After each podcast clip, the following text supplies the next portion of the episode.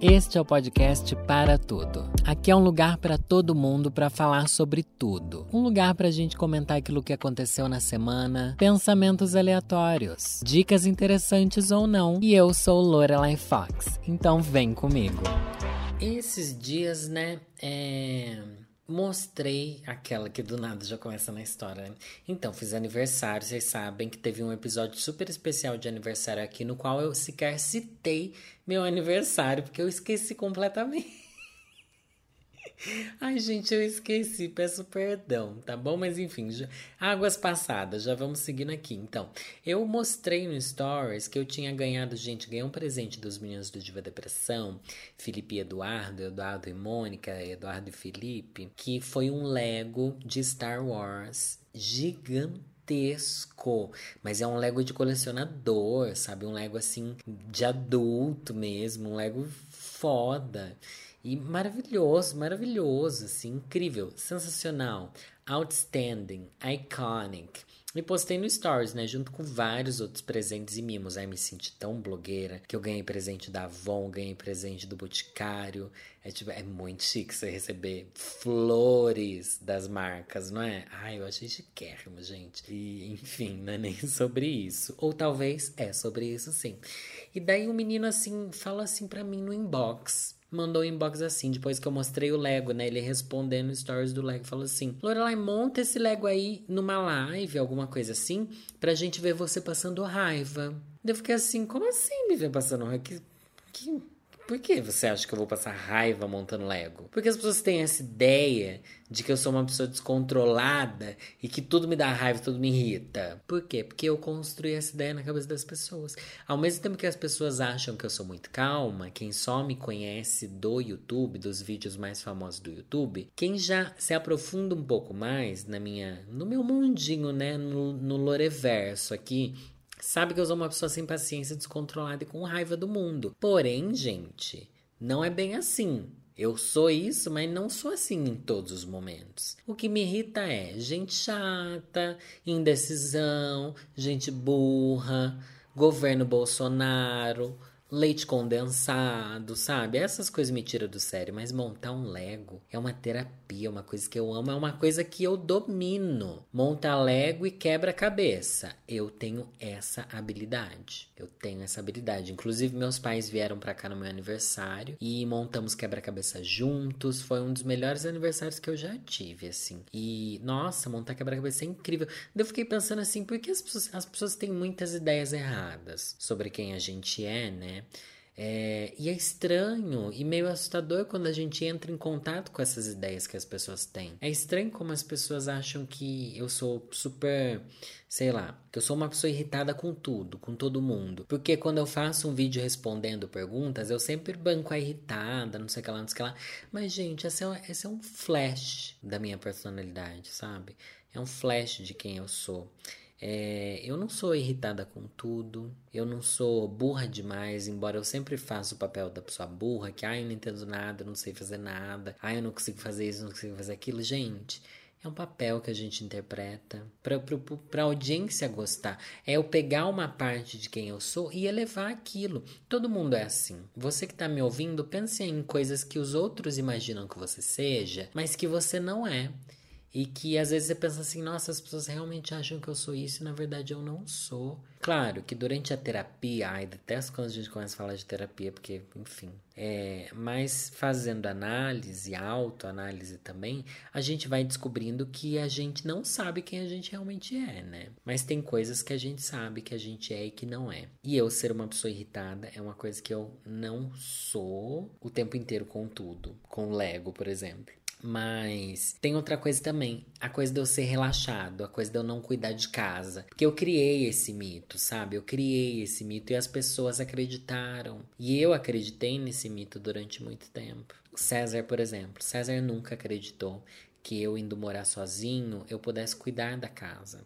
E agora que não temos diarista por conta de uma pandemia, eu cuido da casa, eu limpo a casa, eu mantenho a casa organizada. E César duvidava que eu poderia ser essa pessoa, mesmo eu já sabendo que eu era essa pessoa que cuida de casa normal, como um adulto. Por que, que é difícil para as pessoas enxergarem a gente como adulto? Porque eu demorei muito para me enxergar como adulto. Só que hoje em dia eu me enxergo. Só que as pessoas que estão de fora enxergam uma versão mais antiga minha. Enxergam, sei lá, o César ainda me vê como o Danilo de cinco anos atrás, talvez, quando eu vim para São Paulo, sabe? E eu já não sou mais aquela pessoa super insegura, que não consegue resolver nada, que não consegue fazer nada, mas as pessoas ainda me veem assim. É engraçado, né? E também tem esse, essa coisa que as pessoas me veem como muito preguiçoso. Gente, o tanto que eu trabalho é bizarro. E eu também me considerava uma pessoa preguiçosa. Até outras pessoas virem falar que eu não era preguiçosa também. Porque eu, eu me enxergava preguiçoso. Eu acreditei na ideia de que eu era preguiçoso durante muito tempo. Mesmo eu sendo uma pessoa que trabalha muito. Eu sempre trabalhei muito. Até que uma chefe minha, Renata, um beijo, Renata. Ela falou que eu, eu trabalhava muito, que eu entregava muito, que eu era muito rápido, que eu fazia tudo muito assim bem, e não sei o que lá, não sei o que lá. E eu pensei, gente, será que na verdade eu não sou preguiçoso? E eu acho que eu sou preguiçoso porque eu tenho essa crença de que eu sou preguiçoso. Porque talvez eu tenha ouvido isso da minha mãe, talvez eu seja preguiçoso em alguma área da minha vida, mas no geral eu não sou uma pessoa preguiçosa. Quando eu me disponho a fazer, eu faço tudo muito rápido, sabe? E, e é ruim as pessoas enxergarem a gente com essa visão antiga, de uma ideia, de uma crença limitante. É tão, tão coaching falar isso, mas é verdade, gente. As pessoas também acham que eu sou muito medroso, porque eu adoro usar essa desculpa para as outras pessoas fazerem coisas para mim. Por exemplo, eu tenho meio medo e receio de telefonar, vocês sabem, por causa de todo o rolê que tenho voz de viado, não gosto de ligar nos lugares e blá blá blá. Mas hoje em dia, gente, é uma coisa que você tem que fazer quando você mora sozinho, quando você é um adulto. Você tem que ligar para resolver coisas, ligar para falar com pessoas, ligar, ligar, ligar, ligar. É isso que a gente tem que fazer. E é uma coisa que eu faço, mas as pessoas ainda acham que eu tenho esse medo. Medo de fazer um monte de coisa que hoje em dia eu não tenho. Outro, outra coisa que as pessoas têm comigo é que eu sou insensível, porque eu criei esse personagem para as pessoas também. E elas acreditaram mais do que deveria. Mais do que deveria. César também acredita que eu sou muito insensível. Será que eu passo muito essa imagem? Quando César viu eu terminar meus namoros mais recentes eu ficar destruída, ele falou assim: Nossa, eu nunca imaginei que você fosse assim. Mas, gente, eu tenho sentimentos, tá bom? Eu tenho sentimentos. Às vezes a maior parte do sentimento é raiva e descaso, é. Mas eu também sofro, eu também me apaixono. E as pessoas acreditaram nessa ideia de que, sei lá. O, o que me assusta não é o público acreditar, não é você, caro ouvinte, acreditar. O que me assusta são pessoas próximas a mim acreditarem e, e ainda me enxergarem com uma visão de um Danilo antigo. É estranho, né, quando a gente evolui, quando a gente muda e as pessoas não acompanharam essa mudança muito de perto e elas continuam achando que a gente é aquela pessoa de anos atrás. Que triste, né?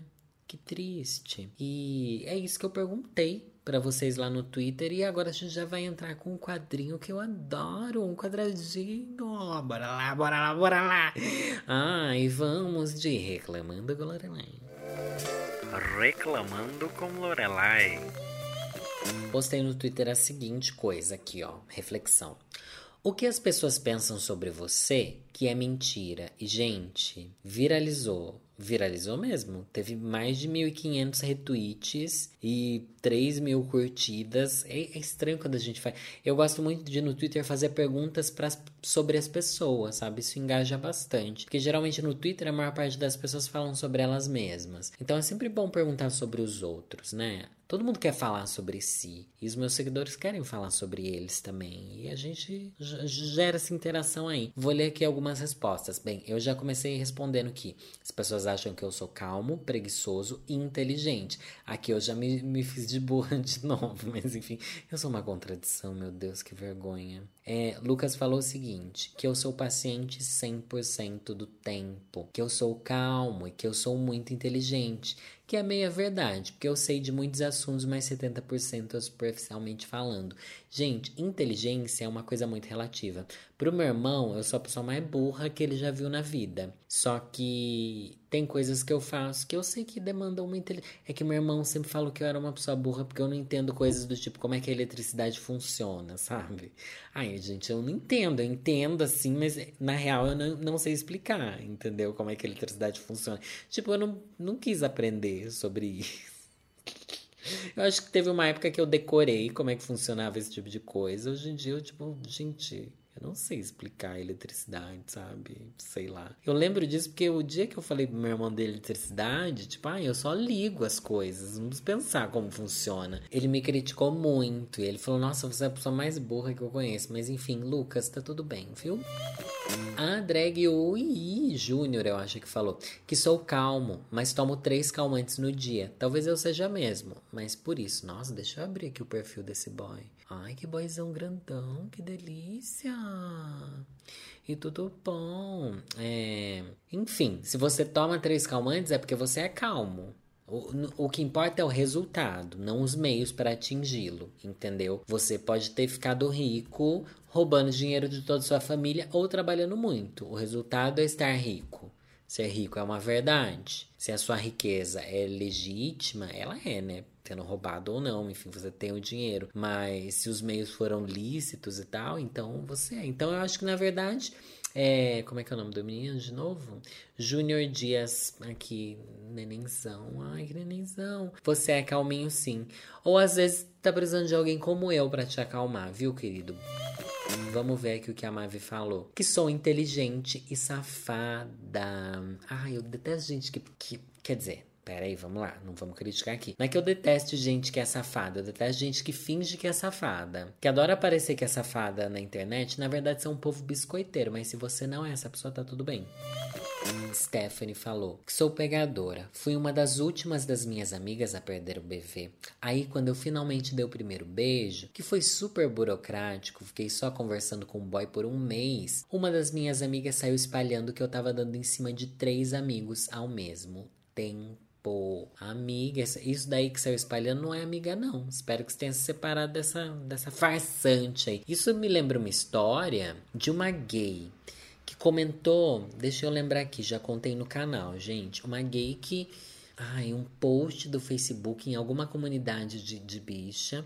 Uma gay falou que eu já dei em cima do namorado dela, que eu queria pegar o namorado dela numa balada. E, gente, sabe quando isso é uma mentira deslavada, gente? Porque, primeiro, que eu não tenho coragem de dar em cima do boy. E se eu tivesse dado em cima do boy, gente, eu ia ficar quieta, né? Não ia estar aqui fazendo essa algazarra toda. Mas é aí que a gente vê como as pessoas inventam coisas, porque na cabeça dela elas são assim. Eu acho que, eu acho que essa bicha. Nossa, do nada eu desenterrei uma história antiguíssima, né? Mas é que é uma história que eu fico inconformada até hoje. Porque, gente, eu juro que eu não dou em cima das pessoas. E se eu dou, é óbvio que você não está com o seu namorado, ou que, sabe? As pessoas confundem eu ser simpático, porque elas me conhecem, com eu estar dando em cima, a bicha não queria pegar seu namorado. Você que é uma neurótica, que provavelmente tá abusiva com o boy, que acha que todo mundo quer pegar ele porque ele te pertence. Ai, nossa, fiquei irritada que comecei.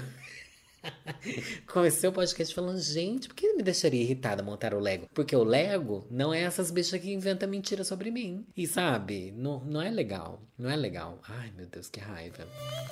Jefferson falou o seguinte: tantas coisas, Lore. Eu adoro que eu tô lendo esses tweets com uma voz de Lorelai assim reflexiva tantas coisas, Lore, mas algo que muitos pensam é que sou extrovertido por gostar de conversar, mas na realidade eu sou tão tímido nesse âmbito social que até sofro de ansiedade social, o que não deixa de ser bom. Sinal de que o tratamento está de fato surtindo efeito. Então você entra na questão do outro. Você ainda está acreditando que você é a pessoa que você não é mais. Isso é uma coisa importante. E isso é uma coisa que você precisa olhar assim, tá? Eu, eu sou extremamente tímido, mas hoje em dia eu já consigo conversar. Então você não é mais extremamente tímido, amigo. Você foi a gente foi. A gente precisa se desapegar de quem a gente já foi, gente. É isso que eu tô clamando nesse. Nossa, é sobre isso. É sobre isso, gratidão. É luz, anjos de luz. É isso, é sobre isso. Livia Lamblet aqui falou que eu rio por qualquer coisa, que eu sou um amorzinho, que eu sou fácil de agradar. Isso eu já não sei, amiga. Eu detesto gente que acha que a gente é do bem, né? Ai. Não que a gente seja do mal, né, amiga? Mas detesto gente que acha que a gente é vibes. Vinis falou: Eu acho que muita gente acha que sou santinho. Coitados, nossa, ai, falou a pegadora mentirosa. Sempre que quem, cão que ladra no morde, querida, vem dar em cima de mim se você é pegadorzão, então. Brunão falou assim: as pessoas acham que sou famosinho no Instagram. Na real, eu só sou conhecido numa bolha de umas 150 pessoas. Gente, eu vou abrir o Instagram dessa gay aqui. Ai, pior que ela não coloca no perfil do Twitter. E, gente, quem que é essa gay aqui? Uma amiga minha segue ele. Ai, que raiva. Eu quero muito ver o Instagram dessa gay pra eu poder julgar se ela é famosinha ou não. Se ela paga de famosinha. Porque às vezes, amigo, o que você tá fazendo não é você. Não é as pessoas que acham que você é famosinha. Você é dessas que paga de famosinha. Sabe, gente que não tem nenhum seguidor? Tem nenhum seguidor. E fala nos stories como se estivesse falando com, tipo, 300 mil pessoas. Eu fico passado como, como, como os influenciadores criaram esse tipo de realidade alternativa que as pessoas acham que viver é falar nos stories. Igual influenciadores falam, gente gente. Ninguém precisa falar igual influenciador fala, só influenciador. Porque, porque é assim que a gente se comunica no nosso trabalho. Eu acho que essa cobrança, muita gente sente a cobrança. Nossa, do nada, como se é militar, que do, não é uma militância, não é uma reflexão. Mas muita gente sente que viver nas redes sociais é fazer o que os influenciadores fazem. Gente, não é isso. Se libertem disso, pelo amor de Deus. Você não precisa ter foto descolada igual influenciador para você, sabe, para você estar nas redes sociais. Você não precisa ter muitos seguidores para estar nas redes sociais. Você não precisa falar nos stories, sabe? Gente, não. Sem essa pressão, você não precisa ser sarado. Você não precisa ter feito lipoled. E vocês viram, gente, a menina que morreu por causa do dali porque ela fez. Que desgraça que é esse mundo que a gente vive, né? Nossa, que desgraça. E a Tainara Ogê também contou que ela teve problema ali porque ela fez um. Acho que o, o, ano passado. É, foi ano passado que ela falou que foi durante a pandemia mesmo. Nossa, uma história muito triste da Tainara. Amo a Tainara, gente. Mas é toda essa pressão estética, a pressão do mundo das blogueiras que todo mundo acha que tem que viver o que as blogueiras vivem. Não tem. E não tem nada a ver com o que eu tava falando também, gente. Eu amei. Ai, sou muito aleatóriazinha assim. Outra bicha que falou, BR Rambo, falou que sou mal educado, sendo que não tenho autoestima para falar direito e acabo com a cara fechada ignorando. Oh, nenenzinho. Ai, amiga, mas nem ligue. Você não tem obrigação de sorrir para ninguém. É o que eu penso, gente. É que hoje em dia eu tenho mais obrigação, assim, de ser simpática. Mas é que, tipo, se eu chego na balada, as pessoas acham que a gente tem que. Ai, não sei, eu vou jogar aqui uma coisa que eu penso, gente. Quando você chega numa roda de amigos, você tem que cumprimentar um por um. Tipo, não são seus amigos, sabe? Chegou lá a roda de amigos do seu amigo que você encontrou por acaso numa balada. Tipo, você tem que cumprimentar um por um? Você precisa falar, oi, gente, tudo bem? Oi, beijinho, oi, beijinho, oi, beijinho, oi, beijinho. Eu não sou essa pessoa, eu não faço questão. Às vezes as pessoas acham que eu, que eu sou mal educado. Mas eu sorrio e sou receptivo. Eu não fico com uma cara fechada, igual essa bichada que fica. Eu fico com uma cara assim, no máximo eu dou um oizinho de longe, tipo, oi, oi. Oi, oi. É sempre assim, agora lembrei. É dois oi. Oi, oi. E um, e um tchauzinho assim para todo mundo. Eu estou aqui imitando esse tchau que eu faço enquanto eu olho pra minha parede. Sempre me sinto idiota fazendo o podcast. Mas talvez eu seja mesmo. Thaís Vilela, que eu sou burra, ingênua e preciso de ajuda para cuidar da minha vida. Amiga, é uma visão que as pessoas tinham de mim. Uma ingenuidade, uma burrice, uma, uma tristeza a imagem que as pessoas têm da gente assim. Bruno Barbosa falou: as pessoas acham que eu tenho uma autoestima bem alta, coisa que não é realidade. Mas é. Ai, a questão da autoestima é tão complicada, né? Antes de eu fazer terapia, eu também achava que eu não tinha uma boa autoestima. Porque eu sou uma pessoa assim meio insegura, mas às vezes a insegurança não tá ligada à autoestima, gente. Tá ligada a outras coisas. Às vezes a gente se valoriza assim e não tem a ver com autoestima, tem a ver com, com outras coisas, gente. É isso aí. Vão pra terapia. Ah, inclusive a Ariane, minha amiga Ariane Freitas, voltou com o podcast dela que se chama Falei de Você na Terapia. Busquem aí porque eu amo. Ela voltou agora numa nova temporada e tudo pau. Só sei que no meio dessa reflexão toda, às vezes eu ainda acho que eu, eu falei, né? Que às vezes eu mesma acredito que eu sou uma pessoa antiga, que eu já não sou mais quem eu. Que eu ainda sou quem eu já não sou mais, entendeu? Às vezes eu me pego pensando assim, nossa, Danilo, mas você não vai saber fazer isso, você não vai conseguir dar conta disso no seu trabalho, você não vai conseguir ah, quando eu me mudei aqui pra casa mesmo, morar sozinha e ser uma adulta real. Falei, gente, Danilo, você não é adulto, você não, não vai conseguir Daí é só um processo de você olhar e falar assim, nossa, mas você já conseguiu tanta coisa que, tipo, pra maioria dos adultos é aterrorizante. Tipo, fazer uma palestra, um TED Talk é aterrorizante para muita gente, sabe? E tem tanta coisa que eu tiro de letra que é difícil para tanta gente. E daí a gente se põe à prova, gente. Eu já falei aqui, mas eu vou repetir. Se tem uma coisa que eu aprendi, olha, é bizarro falar isso, mas teve aquele negócio da Leroy Merlin, que eu participei de um reality show da Leroy Merlin, que é a Batalha. É Batalha? Batalha da Bricolagem. Não é a corrida da bricolagem, eu sempre confundo com a corrida das blogueiras. Batalha da Bricolagem, que eu realmente eu cheguei lá com a certeza de que eu não conseguiria. E eu saí com o troféu. Eu juro para vocês,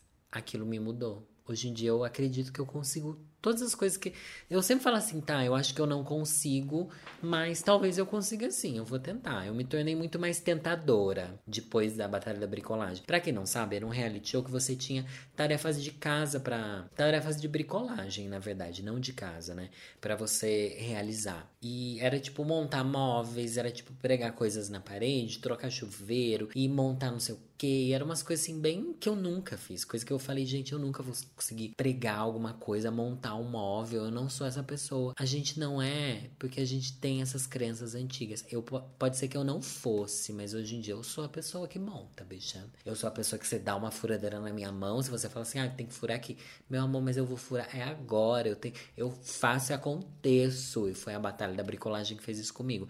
Então, Amiga, se você tá me ouvindo agora, essa é minha lição de autoajuda agora. Essa é a lição monja coin para vocês. Parem de acreditar nessas crenças limitantes que, ai, não consigo, não posso, não sei. Para ser, para ser doida. É isso. Eu falei no começo do episódio que meus pais vieram me visitar no meu aniversário. Eles nunca tinham vindo. Nunca tinham vindo e vieram agora. Gente, passei quatro dias fazendo a revolução na minha casa. Porque minha casa tá, tipo, limpa, normal. Só que, sabe, seus pais vão vir na sua casa. Eles nunca te viram morando sozinho. E eu falei, gente, eu vou ser essa adulta. Eu vou ser adulta que vai entregar tudo que os meus pais esperam. E quando eles chegaram, minha casa tava limpa, bem. Minha casa tava limpa, minha casa tava um bafo, minha casa tava tipo, já chocada. Meu pai ficou chocado que tinha quatro banheiros na minha casa. Eu falei, tá, mas a gente não usa o banheiro lá do fundo, né? Mas enfim, é, meus pais não faziam ideia do lugar que eu morava. Minha mãe já contei isso várias vezes aqui no podcast do visto que eles têm no Datena. E foi bizarro, porque eles vieram aqui ficaram assistindo Datena. No Datena, tava mostrando uma chuva que parecia que São Paulo era a Arca de Noé, perdida no oceano. E ela olhava aqui pela janela e não tava chovendo. Daí minha mãe caiu várias fichas dela. Ela pensou assim: nossa, realmente não é como é na televisão, as coisas são diferentes. Eu posso ir para São Paulo sem achar que eu vou estar num dilúvio. Pode, mãe, venha, você é muito bem-vinda. E bababá. Foi divertido, foi gostoso, vimos filmes, é legal, amei, amo minha família família, amo, amo. E sabe o que foi legal também? Legal não, essa parte eu acho que não foi legal, Danilo. Essa parte eu acho que foi meio, foi meio estranha, foi uma sensação que me, me deixou um pouco emotivo, assim, emocionado, sabe? Meus pais indo embora. Porque isso não, eu nunca tinha visto essa cena. E essa cena foi muito forte para mim. Dos meus pais irem. Porque eu sempre fui pra casa deles e eu que ia embora. Nunca vi meus pais indo embora. Alguém já passou por. Alguém teve essa reflexão? A primeira vez que seus pais foram visitar vocês, eu eu vi meus, meus pais, ai, a gente vai ter que ir agora, já tá na hora, não sei o que lá, não sei o que lá. Acompanhei eles até o carro e foram embora. E eu fiquei assim, tipo, gente, meus pais indo embora, não sou eu que tô saindo da casa deles. Eu que estou preocupado com a viagem que eles vão fazer no caminho, eu que estou preocupado deles terem ficado confortáveis aqui na minha casa, eu que estou preocupado com nós, como os papéis se invertem, né? Ser adulto é isso, gente. Uma inversão de papéis bizarra e assustadora e necessária, né? Tanta coisa que eu aprendi a respeito de dos meus pais, da minha relação com eles no último ano, que a gente ficou tão longe, né? Tanta coisa que eu aprendi a valorizar. Ai, trouxe uma bad vibes aqui para você que está me ouvindo, como se já não bastasse tudo que a gente tá vivendo, né, gente? Mas não é sobre isso que eu vou falar agora, não. Quero falar para vocês que estão aqui no meu podcast. Esses dias eu vi um menino comentar no Twitter que, nossa, eu, parece que eu vivo a, a base de Twitter, né? Mas é basicamente isso. Que ele não, não assistia meu canal, não me conhece das redes, que ele só ouve meu podcast. Gente, e era um menino gostoso. Tá, eu. Nossa, bicha, você é desesperada por macho. Desculpa, a pandemia me tornou isso, mas não tem nada a ver com o assunto. É que, mano, isso pra mim foi tipo um bálsamo. Sabe que, tipo, finalmente alguém já conheceu o meu.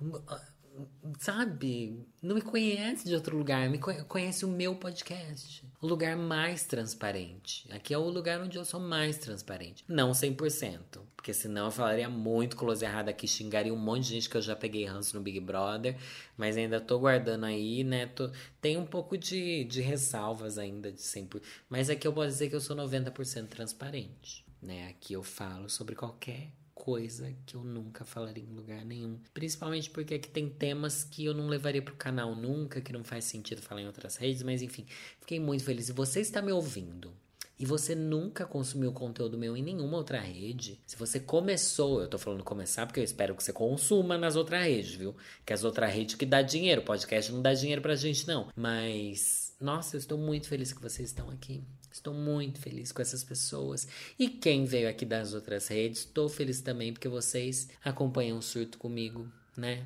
E o surto hoje vai ser ler um livro, um trecho de um livro de uma das pessoas que eu mais admiro. Gente, eu tenho a Camila Frender, que ela tem um podcast que chama Noia Minha. Ela faz vários podcasts aí porque ela é rica, né? E é engraçado, eu amava os stories dela há uns dois anos atrás. E, nossa, foi muito engraçado como a gente se conheceu ao vivo, assim. Porque eu tava numa fase que, por coincidência, gente, olha como o mundo é. Eu tava muito viciado nos stories dela. Tipo, uma das.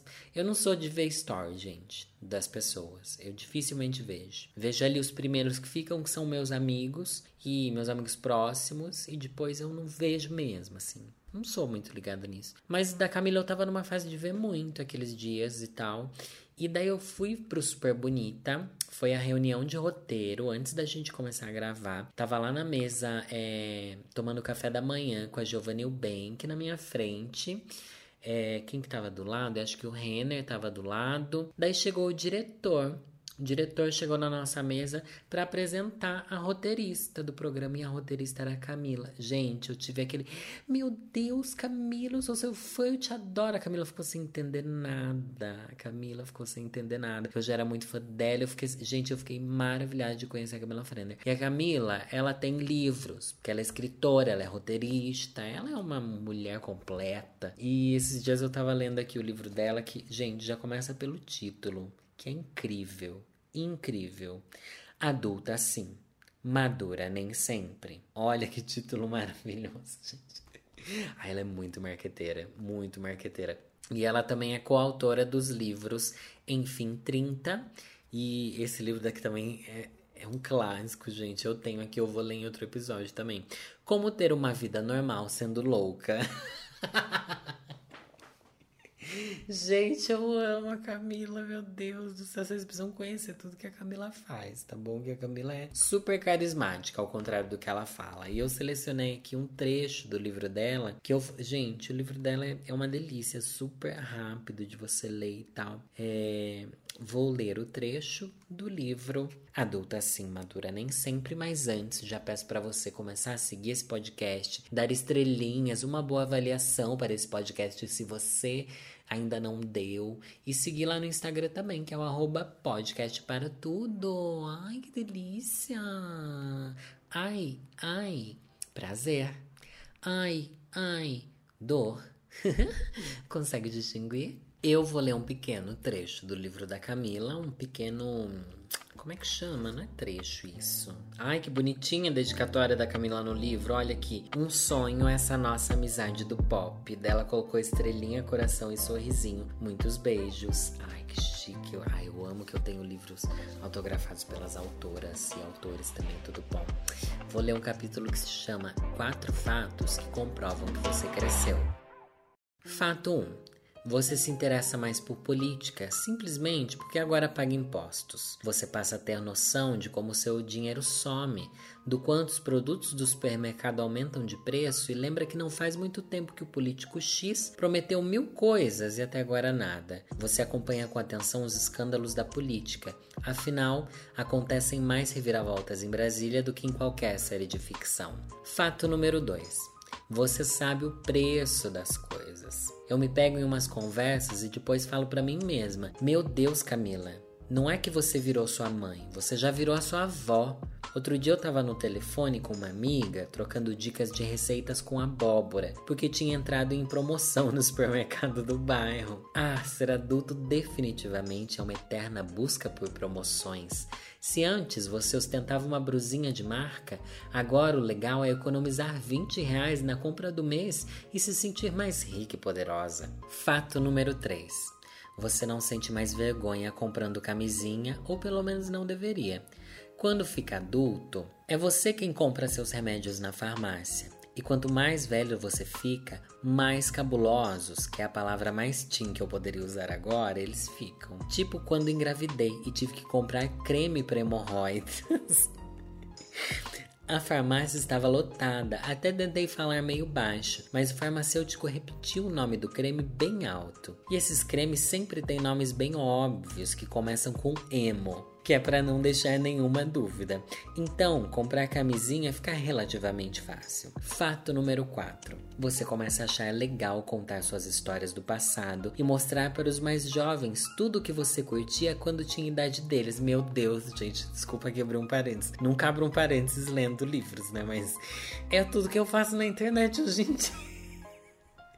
Ler minhas histórias antigas, gente. Ler meus diários, ficar falando da minha época, de quando eu namorava, de quando eu joguei Pokémon não sei o que lá. Vamos lá. Desde como era a vida antes do celular, quando todo mundo usava telefone fixo e você ligava na casa do crush e corria o risco de ter que falar com o pai ou mãe dele, até o filme que você viu milhões de vezes na sessão da tarde e do qual, provavelmente, eles jamais teriam ouvido falar se não fosse você para apresentar a eles. Passar adiante as coisas que foram importantes para você vira uma diversão, assim como seus pais ou amigos mais velhos faziam quando o jovem era você. Quem nunca se gabou de ter sido o primeiro a apresentar The Doors para a turma de amigos ou indicar um documentário dos anos 70?